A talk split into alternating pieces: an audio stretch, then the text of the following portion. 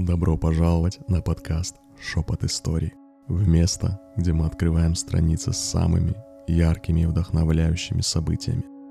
Меня зовут Тео, а рядом со мной мой незаменимый соведущий – искусственный интеллект Эхо.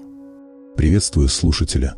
Надеюсь, вместе мы оживим истории, которые заслуживают внимания. Да, сегодня мы погрузимся в мир ледяной Антарктики вместе с экипажем корабля Endurance и их бесстрашным капитаном Эрнестом Шеклтоном. Это история неудачной экспедиции на Антарктиду. История о мужестве, стойкости человеческого духа и вере в лучшее – Да, и это не просто история. Это уроки мужества, самоотверженности и непоколебимой веры в светлое завтра, даже когда все вокруг кажется безнадежным. Перед тем, как отправиться в плавание на Endurance, сэр Эрнест Шеклтон уже был известен тем, что пытался первым достичь Южного полюса в составе Британской империи. В его команде было всего три человека, но из-за нехватки продовольствия, угрожавшей жизни, они были вынуждены повернуть назад всего в 160 километрах от места назначения. Обратный путь превратился в гонку со смертью. Шеклтон написал книгу, выступал с популярными лекциями, но к 1911 году он уже планировал новую экспедицию – на этот раз для пересечения антарктического континента по суше на судне Endurance. План был столь же сложным, сколько и дерзким. На корабле с тщательно подобранной командой он должен был отправиться в коварное море Уэддела и высадить на берег группу из шести человек, которые должны были пройти по суше с собачьими упряжками. В это же время из моря Роса почти прямо через континент от Шеклтона отправится второй корабль. Это судно должно было заложить провизию для сухопутной команды на дальней стороне континента и пополнить ее запасы для путешествия к полюсу. И утром 26 октября 1914 года Endurance отплыл из Буэнос-Айреса в последний порт захода – отдаленную китобойную станцию на острове Южная Джорджия в Южной Америке. Местные китобои с интересом отнеслись к планам экспедиции, зная, что условия в море Уэддала были самыми неблагоприятными за последние годы. Они знали, что лед, образовавшийся в море, удерживается сушей с трех сторон. Льдины в море Уэддала вращались по кругу, следуя за течениями, бесконечно терли друг от друга. Иногда они соединялись, образуя массивный шельфовый ледник, по которому не мог пройти ни один корабль. Новые льды образовывались даже летом, и легкие, но неумолимые ветры не были достаточно сильными, чтобы разрушить их. Эхо, мне знаешь, что интересно? Как ты думаешь, почему Шеклтон решился на такую опасную экспедицию через море Уэддела, несмотря на все предупреждения? Шеклтон был очень амбициозным человеком и мечтал о великом достижении – пересечении Антарктиды. Несмотря на все предупреждения, он верил в успех этой смелой миссии. Его не остановила даже неудача с достижением Южного полюса прошлой экспедиции – Несмотря на эти мрачные новости, Шеклтон отдал приказ отплыть. Всего за несколько недель до начала антарктического лета. К 7 декабря судно прошло мимо отдаленного острова Сондерс, пробираясь через большие скопления льда. В течение почти двух недель Эндюранс обходил айсберги шириной в милю. Временами судно врезалось прямо в огромные ледяные громады, но, к счастью, оставалось неповрежденным. По плану, судно должно было достичь берегов Антарктиды к концу декабря. Но за две недели оно практически не сдвинулось с места. В среднем Endurance проходил всего 30 миль в день, а не 200, как ожидалось. А в некоторые дни лед был слишком толстым, чтобы вообще двигаться. А любое продвижение вперед означало еще большее взбалтывание и дробление льда вокруг них. Но, как говорил сам капитан, повсюду, насколько хватало глаз, был лед. Но вместо пустынного ландшафта он оказался кишащим жизнью.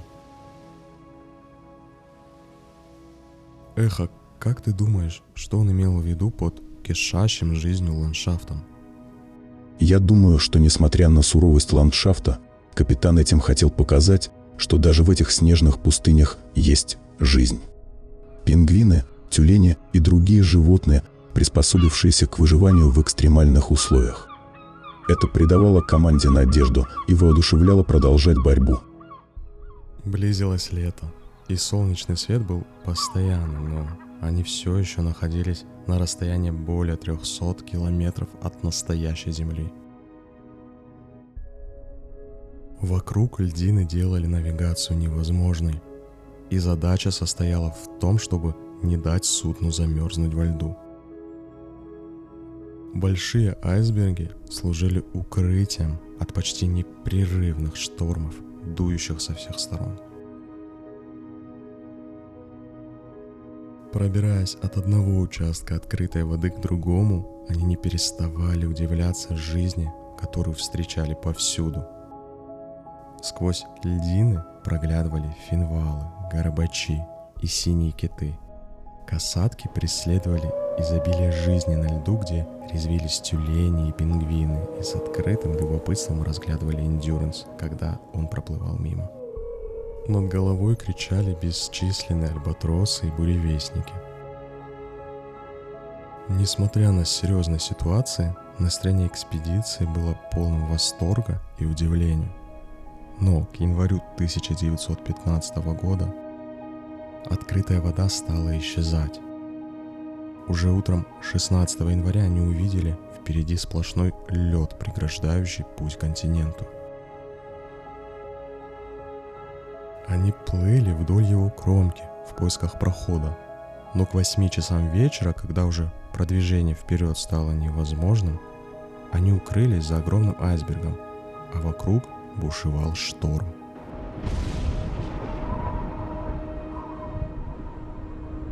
В течение нескольких дней они осторожно пробирались вдоль кромки льда во время штормов, но не нашли возможности высадиться на берег. Этот лед был похож на слякоть. Он цеплялся за корпус корабля и грозил сильно застопорить его. После очередного шторма экипаж Endurance проснулся и обнаружил, что со всех сторон корабль забит льдом. Шторм сковал весь корпус, и несмотря на то, что судно находилось всего в 15 метрах от открытой воды и работало на полных мощностях двигателей, оно не сдвинулось с места. Капитан Фрэнк Уорсли понял, что шторм, который они только что пережили, сковал их, застопорил. И только новый шторм может освободить их ото льда. Оставалось только ждать. Но ждать было нечего. Собак, взятых на борт для сухопутного путешествия, теперь можно было перевести на лед – где команда построила для них иглу. Это такие крошечные ледяные хижины. Ежедневные прогулки на собачьих упряжках позволяли им охотиться, чтобы добыть на ужин тюленей, птиц, иногда и морских львов. Будучи всего лишь замерзшим пятнышком в огромном замерзшем море, они проводили летние и осенние месяцы, отпиливая лед от корпуса эндюранса и запасаясь едой и провизией на случай, если им придется столкнуться с тем, что их ждет еще впереди. Наступала бесконечная ночь антарктической зимы. А они все еще были заморожены во льдах за тысячи километров от помощи или спасения – 1915 году лишь немногие европейцы пытались выжить в бесконечной темноте полярной зимы. Некоторые из них погибали во время бесконечных ночей, так и не найдя себя. Другие экспедиции приводили к сумасшествию. Выжившие настолько отчаивались, что так и не приходили в себя. Несмотря на это, с наступлением антарктической зимы члены экипажа Endurance почти не проявляли признаков депрессии. Более того, они еще сильнее сблизились. Не самая обычная команда по любым стандартам, тщательно отобранная Шеклтоном, который обладал шестым чувством, когда дело касалось характера. Разнообразие экипажа сыграло особую роль и по мере продолжительности долгих зимних месяцев. Пока они оставались запертыми, они установили более или менее нормальную рутину. Работа не прекращалась. Лед необходимо было срезать с корпуса судна, чтобы оно не разрушилось. Нужно было кормить и выпускать собак, а двигатели должны были работать на случай внезапного прорыва льда. За время, когда они были запертыми, они объединились и стали единой семьей с Шеклтоном в роли бдительного капитана. К июню регулярные вечера с рассказами и песнями поддерживали бодрость духа. Для гонки на собачьих упряжках вся команда соорудила импровизированную трассу и проводила антарктические соревнования. В такой темноте, что зрители даже не могли разглядеть финишную черту. К середине зимы был увеличен рацион питания и организованы торжества по этому случаю. Ты знаешь, меня впечатляет, как экипаж сумел сохранить бодрость духа в этих суровых условиях. Шеклтон действительно подобрал людей с сильным характером и командным духом. Да, но эхо, какие знания дают такие экспедиции? Полярная экспедиция – это всегда шаг в неизведанное, поиск новых знаний о нашей планете. В научном плане они дают уникальную информацию об устройстве полярных областей Земли, их климате, флоре и фауне. Например, Исследования в Антарктике позволили узнать много нового о южном магнитном полюсе планеты. А наблюдения за ледниками Гренландии и Антарктиды дают важные данные о глобальных климатических изменениях. Кроме того, полярники открывают новые виды животных, изучают их поведение и адаптацию к суровым условиям. Однако в июле атмосферное давление начало снижаться – 14 числа появилась зловещая мгла, и ветер начал дуть с юго-запада. К вечеру начал сыпаться снег. Метель занесла Эндюранс далеко на твердый лед, где он оставался запертым почти весь август. В полночь 19 августа экипаж почувствовал, как что-то ударило по кораблю и раздался звук, похожий на далекий гром – на следующее утро они увидели тонкую трещину, протягивающуюся от кормы. Спящие члены экипажа из своих спальных мест слышали, как она скрипит и стучит об корпус. Корабль оставался целым в течение сентября, когда признаки прорыва во льду исчезли, а третья буря только приближалась. Еще один месяц Корпус корабля скрипел, поскольку давление вокруг него нарастало. 16 октября Шеклтон попытался выбраться в открытую воду, но лед снова сомкнулся. В течение всего пяти секунд Эндюранс был перевернут на бок огромным айсбергом, и команда могла лишь беспомощно наблюдать, как половина палубы ушла под воду. Корабль больше не годился для жизни команды экспедиции. Все, что можно было спасти, поспешно выгружалось на лед, который отныне должен был стать их домом. Эх, от тебя не, не поражает, почему разрушение и затопление Endurance не сломило дух команды? Главное, они остались живы. И что Шеклтон сумел убедить людей, что пока они вместе, у них есть шанс. Жизнь на борту корабля была относительно комфортной, но выживание в палатках на открытом льду совсем другое дело. Едва ли собаки экспедиции заметили разницу, но экипаж теперь разделился на палатки, которые аккуратно организовали на льду. Кстати, о собаках. Шеклтон очень ценил вклад собак и называл их незаменимыми товарищами. Собаки больше не используются в Антарктиде для транспортировки или упряжки.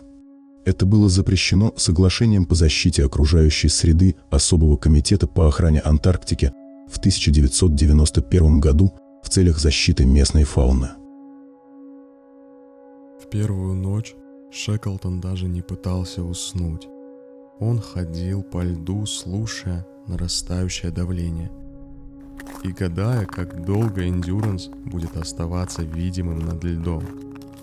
Их дом превратился в разбитую скорлупу. Девять месяцев они были в ловушке, и теперь по крайней мере, путь вперед был ясен. Все, что они могли сделать, это спасти три небольшие китобойные шлюпки, привязанные к палубе Endurance, и попытаться найти открытую воду, двигаясь по льду. 30 октября Шеклтон приказал провести последний сбор припасов и подготовить сани. Им придется тащить лодки вручную или на санях. Первый день они шагали по пояс в ледяной воде и слякоти. За несколько часов они продвинулись всего на несколько сотен метров. Последующие дни они медленно перемещали лодки всего на несколько километров по льду. Прогресс замедлялся все больше по мере ухудшения условий. Шеклтон быстро решил изменить план – Уплотненный лед, на котором они находились, был крепким. И маловероятно, что они найдут лучшее место для лагеря.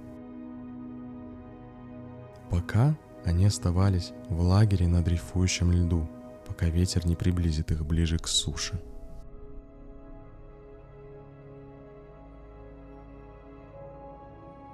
Но жизнь была далеко не безрадостна.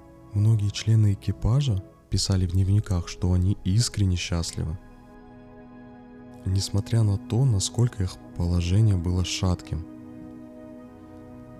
Они подсчитали, что их запасов еды, добытой на охоте, хватит до января, то есть до середины антарктического лета. Эхо, как ты думаешь, что помогает людям сохранить человечность в экстремальных обстоятельствах. Я думаю, чтобы сохранить человечность в трудных условиях, важно не терять связи с культурой, духовными ценностями. Полезно вспоминать прочитанные книги, стихи, музыку, все то, что отличает нас от животных. Стоит поддерживать традиции, праздники, юмор. Это помогает не очерстветь душой – ну, они все еще могли добраться до разбитого корпуса Endurance. И команда навещала его со своего нового базового лагеря. Рано утром 21 ноября очередная группа, отправившаяся за припасами, вернулась к кораблю и обнаружила, что льды вокруг него расходятся. К вечеру с их наблюдательной вышки донесся крик, что он уходит – и все бросились на возвышенность, чтобы увидеть это своими глазами. Они молча наблюдали, как задняя часть корабля поднялась на 5 метров вверх, вытолкнутая огромной льдиной. Затем медленно и неотвратимо скользнул под воду и исчез из виду. Их последняя связь с цивилизацией теперь покоилась на дне – и куда ни глянь с горизонта до горизонта виднелся лишь бескрайний лед. Человеческий дух удивительно живуч и изобретателен. Когда человек оказывается в критической ситуации, в нем просыпаются скрытые резервы психики. Это может быть вера, инстинкт выживания, стремление заботиться о близких. Эхо, поведай нам больше интересных фактов.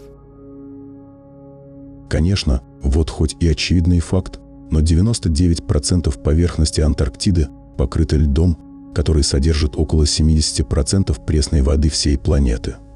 И, кстати, также Антарктида является прекрасным местом для поиска метеоритов. Благодаря высокой видимости на ледяных полях. Более 10 тысяч метеоритов было найдено здесь. Это все очень интересно, но давайте вернемся. К концу ноября они жили на льду уже около месяца. К этому времени они развили в себе самостоятельность и выносливость, о которых раньше не могли и мечтать. Они давно научились выживать, и их охотничьи навыки были на высоте.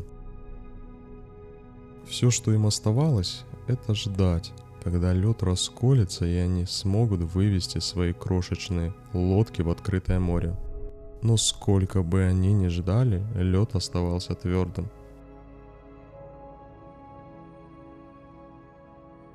К 7 декабря они поняли, что их на самом деле немного снесло обратно, и они потеряли прогресс, достигнутый во время перехода по льду.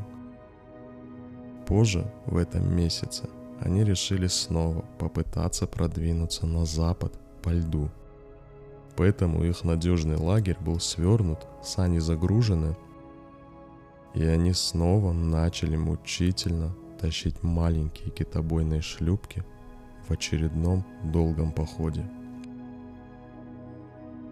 Но и путешествовать и располагаться в лагере стало еще хуже. Поверхность льда теперь была совершенно мокрой, спальные мешки промокли, и каждый из них постоянно был промокший потом и ледяной водой. Они натыкались на непроходимые расщелины во льду – стены из твердых пластин, которые приходилось медленно обходить. Лед продолжал примерзать к саням, тащившим лодки, и прогресс измерялся уже в ярдах, а не в милях. Второе Рождество экспедиции прошло в преодолении льда в этих ужасных условиях, но Шеклтон заметил – что лед вокруг них начал раскалываться. Позднее антарктическое лето означало, что лед становился мягким и рыхлым. Он выглядел твердым, но скрывал огромные трещины, которые могли поглотить небрежного путника. Вы знали, что глубина трещин может достигать сотен метров. Самая глубокая зарегистрированная 970 метров. Через трещины в океан попадает теплая вода, ускоряя таяние льдов Антарктиды. Во второй раз они решили поменять планы. Им нужно было найти более гостеприимное место для лагеря, и они начали искать прочную льдину. Тем временем охота должна была продолжаться, поскольку их запасы еды заканчивались. 13 января по лагерю разнесся слух, что Шеклтон думает о том, чтобы убить собак, чтобы уменьшить расходы на продовольствие. На следующий день тихо был подан приказ, и один за другим погонщики собак уводили их от лагеря. У команды воцарилось мрачное настроение, но серьезность их положения была очевидна – также хочу сказать о нескольких интересных фактах. Команда провела пять месяцев в палатках на дрейфующей льдине, испытывая лютые морозы до минус 40 градусов. Из-за тяжелых условий у многих появились проблемы с сердцем, расстройство пищеварения и психики. Почти треть года их ледяной дом следовал за медленным течением моря Уэддала. Внезапно, 9 марта, они почувствовали, как лед поднимается. Это несомненный признак близкого океана. 23 марта, вскоре после рассвета, Шеклтон был поражен видом темного пятна на горизонте. Могло ли это быть настоящей землей? Впервые за 16 месяцев земля была видна. Это были скалистые обрывы одного из маленьких опасных островков. Но ни один из членов экипажа не верил, что между ними и этими соблазнительными выступами твердой земли есть открытая вода. Хотя они и увидели землю, все это только усиливало отчаяние их положения. Эхо, как ты думаешь, какое влияние оказала экспедиция Шеклтона на изучение Антарктиды в целом? Сам Шеклтон так и не достиг желанной цели – пересечь Антарктиду. Его путешествие принесло бесценные знания об этом суровом континенте. Он и его команда провели во льдах Антарктиды почти два года. За это время они изучили особенности дрейфа антарктических льдов, их состав и структуру. Эти наблюдения внесли значительный вклад в понимание климата и географии Южного полюса. Кроме того, экспедиция собрала обширные океанографические данные, проведя глубоководное зондирование и исследования морских течений. Это позволило лучше изучить экосистему Южного океана. Также обнаружили новые виды растений и животных Антарктиды, которые помогли ученым составить более полную картину флоры и фауны континента. Хотя течение и несло команду к берегу, от этого не было никакого толку. Все, что они могли сделать, это отслеживать свое перемещение и решить, куда они могут направиться, когда наконец найдут открытую воду. За четыре месяца дрейфа по этому ледяному полю они проплыли мимо безопасного полуострова Палмера и опасно приблизились к открытому океану между Южной Америкой и Антарктидой, к зловещему проливу Дрейка. Но это было далеко не единственной проблемой. Океанские волны разрушали лед под ними. К утру 10 апреля их лагерь находился на куске льда размером всего лишь 100 на 60 метров. И всего через 40 минут Шеклтон отдал приказ сворачивать палатки и спустить лодки на воду. Теперь в открытом море люди оказались в совершенно новом и жестоком мире. Их целью был крошечный остров Элефант в 100 километрах к северу, но сам прогресс был очень медленным. Гребля против течения в штормовых условиях почти не приближала их к цели, нагруженные припасами и не предназначенные для открытого моря маленькие лодки с трудом боролись с волнами – а команда страдала от обморожений и истощения. Их крохотная цель терялась, а примитивные навигационные инструменты давали лишь приблизительное представление о их местонахождении. Карты постоянно намокали, а из-за облачности их позиция оставалась неопределенной. Чудесным образом, когда несколько дней спустя облака рассеялись, они обнаружили, что находятся всего в 20 километрах от берега. Остров Элефант никогда не был исследован, но все лодки быстро устремились к его берегу. Потребовалось почти 24 часа, чтобы найти безопасное место для высадки на скалистых вулканических утесах. Но впервые за 497 дней команда коснулась твердой земли. Остров был суровым, но полным жизни. Экипаж жадно охотился и пил ледниковой воды. Но они все еще были далеко от дома, и было ясно, Шеклтон снова уйдет. Уйдет и возглавит небольшую команду спасательной миссии. Пересекая сотни километров открытого океана, обратно на остров Южная Джорджия, чтобы получить помощь.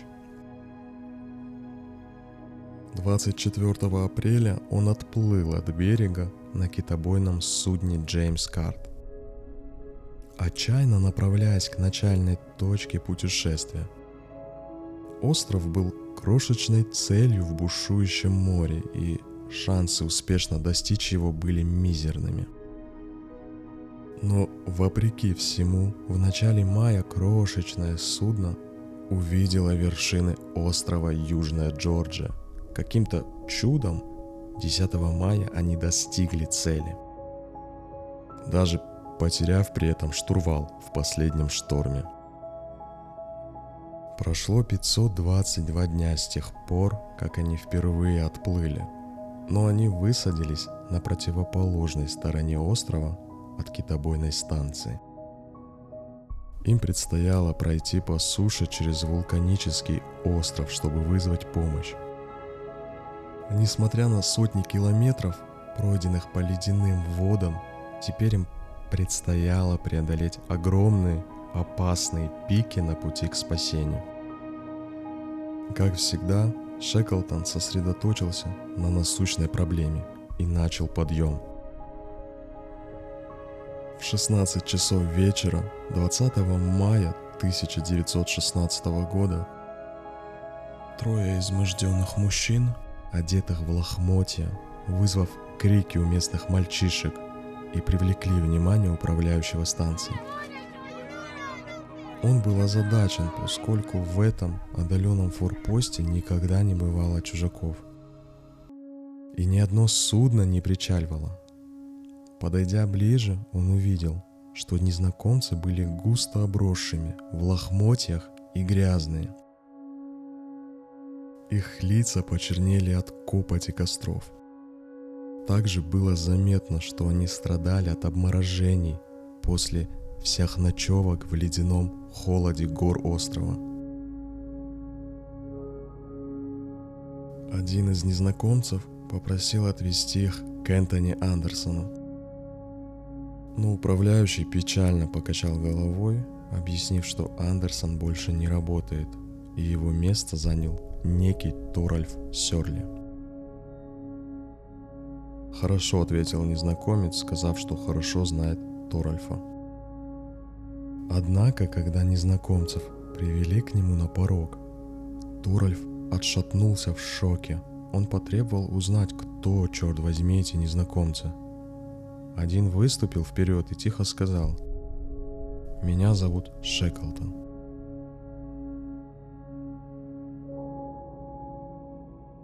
По рассказам многих свидетелей в последующие годы, услышав эти слова, Торальф Сёрли отвернулся и заплакал. Интересно, эхо, какими людьми вернулись из этой эпопеи участники команды Шеклтона – Наверное, после таких испытаний они уже никогда не были прежними. Действительно, очень интересно, как эта экспедиция изменила самих участников. Вот как я представляю себе их внутреннюю трансформацию. После пережитого они уже никогда не смотрели на мир и на себя по-прежнему. Они познали ценность каждого мгновения жизни и каждого вздоха. Они научились довольствоваться малым и радоваться простым вещам – Сэру Эрнесту Шеклтону потребовалось три попытки, чтобы вернуться к остальным членам команды, все еще застрявшим на отдаленном острове Элефант. Утром 30 августа потерпевшие крушение заметили приближающийся к острову чилийский морской буксир Ельчо. И раздался крик. Шеклтон сошел на берег и отчаянно спросил, все ли хорошо. Когда в ответ прозвучало «все здоровы», Шеклтон впервые за 24 месяца и 22 дня с начала экспедиции явно расслабился. Но он не терял времени, посадив всех на борт и тут же отправившись в обратный путь. Он сделал невозможное, преодолел огромные расстояния по ледяным водам, путешествовал по опасным льдам, пересек горы, чтобы вызвать помощь, все ради своей команды. Когда последний член его экипажа поднялся на Эльчо, место Шеклтона как легендарного лидера и искателя приключений было обеспечено. Он добился этого тяжелым трудом, не добившись своей цели, а вернув всех живыми и здоровыми.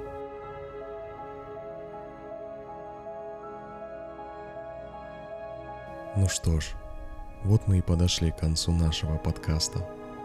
Спасибо, что были со мной сегодня. Желаю вам удачи во всех ваших начинаниях, друзья. Мы надеемся, что вы еще вернетесь к нам в следующий раз. Подкаст заканчивается, но истории продолжаются. Как сказал Альберт Эйнштейн, фантазия важнее знания. Поэтому, пока мы не встретимся вновь, дайте волю своей фантазии, вдохновляйтесь прошлыми приключениями и воображайте себя в роли героев наших историй.